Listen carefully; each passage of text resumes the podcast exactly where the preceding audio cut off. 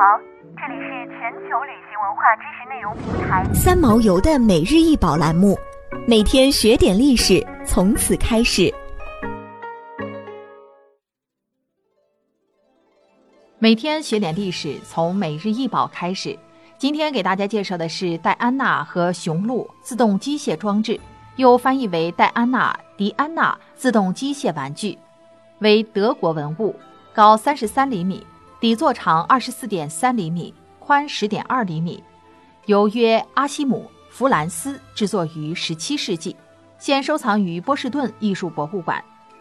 这件精巧的银质自动装置是德国王子收藏中最奇妙的艺术品之一。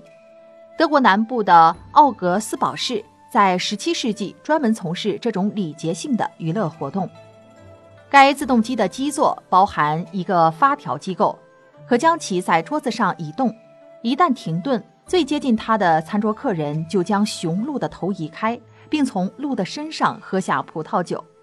约阿西姆·弗里斯是德国的金匠，他于1610年在奥格斯堡成为金匠大师。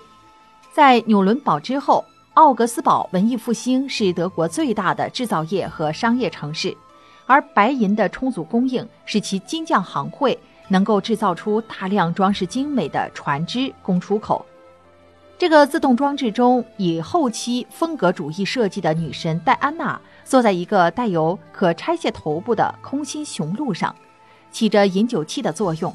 当它底座里的发条被拧紧后，其中的机械系统便会带动隐藏于雕塑底部的轮子运转，使其在桌面上自由随机的跑动，宛若女神驾鹿巡猎，直到在桌边的某位参与者面前停下。那么，这位被女神选中猎杀对象就必须将雕塑中的酒一饮而尽了。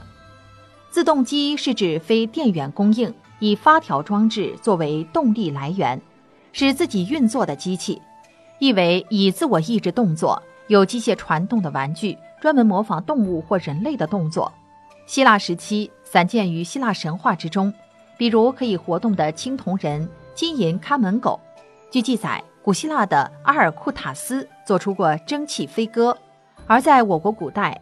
列子中也有记载，偃师制作了一个机器人，还跟王的侍妾抛媚眼儿，把周穆王气得够呛。